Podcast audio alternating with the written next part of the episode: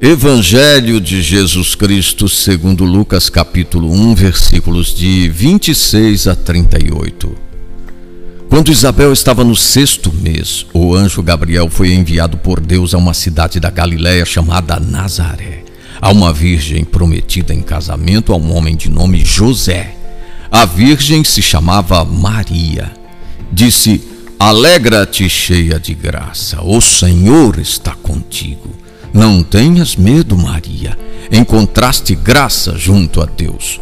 Conceberás e darás à luz um filho, e lhe porás o nome de Jesus. Ele será grande, será chamado Filho do Altíssimo. Ele reinará para sempre sobre a descendência de Jacó, e o seu reino não terá fim. Maria disse: Eis aqui a serva do Senhor faça-se em mim segundo a tua palavra.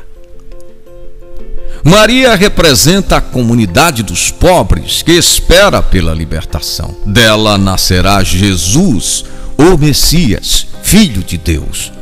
O fato de Maria conceber, ainda antes de estar morando com José, indica que o nascimento do Messias é obra da intervenção de Deus Aquele que vai iniciar uma nova história surge dentro da história de uma maneira diferente. Augusto reinava em Roma como senhor do mundo. Deus surpreende quando visita a humanidade como criança, sem poder. Deus vem salvar a humanidade e quer os homens e as mulheres de boa vontade como seus parceiros. O seu reino jamais terá fim. Cada um de nós é uma luz ou uma sombra nesse reino.